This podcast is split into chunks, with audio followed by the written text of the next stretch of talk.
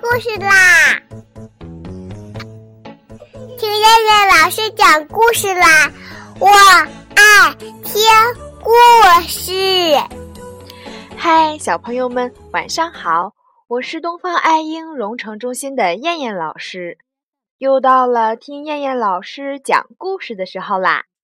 现在，请小朋友们自己在床上躺好，我们一起听故事。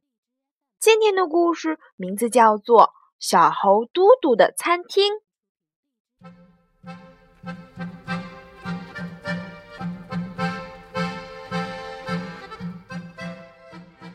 森林餐厅开张了，小猴子嘟嘟是主厨。人人都说小猴子精精瘦。可咱们的嘟嘟是个小胖子，本来嘛，哪个大厨不是胖乎乎的呀？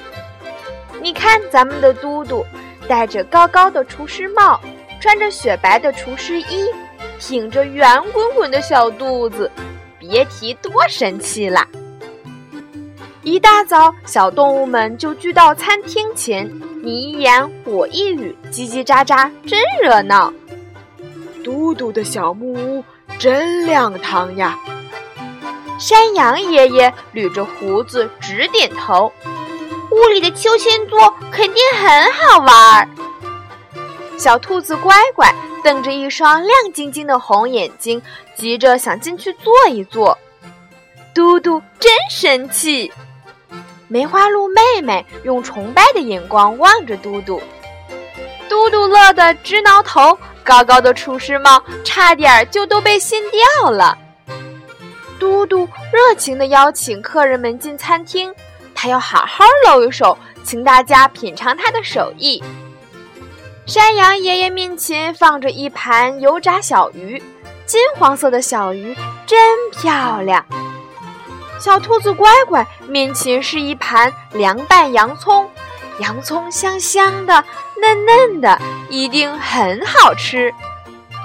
小猫弟弟该有一份什么样的菜呢？哦，青菜胡萝卜沙拉，青菜丝和胡萝卜丝都切得像松针一样细。梅花鹿妹妹面前的是一碗小鱼碎蘑菇浓汤，香气扑鼻。大家不要客气，多吃一点。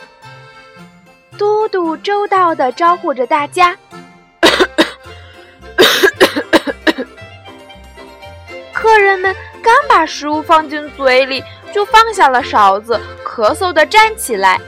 他们陆续走到嘟嘟面前，和他道别。送走了客人，嘟嘟望着一盘盘食物，苦恼地直挠头。高高的厨师帽差点都被掀掉了。为什么大家都不喜欢吃呢？是我的手艺不好，还是食物不新鲜？嘟嘟自言自语着：“都不是，是你把大家的口味都弄错了。”哦，说话的是山羊爷爷，他又回来了。山羊爷爷耐心地把每个动物不同的口味讲给嘟嘟听，嘟嘟听得直点头。第二天一早，嘟嘟再次热情地邀请大家来到他的餐厅。山羊爷爷，谢谢您，这是为您做的椒盐嫩青草。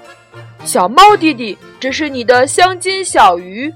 小兔子乖乖，这一盘是特意为你拌的蘑菇胡萝卜沙拉。这一碗嫩树叶草莓汤是给梅花鹿妹妹的。这一次，大家吃的津津有味。嘟嘟擦擦额头上的汗，心里乐开了花。好了，小朋友们，我们今天晚上的故事就先讲到这儿啦。我们明天晚上再来一起听故事啦。现在闭上眼睛睡觉吧，小朋友们，晚安。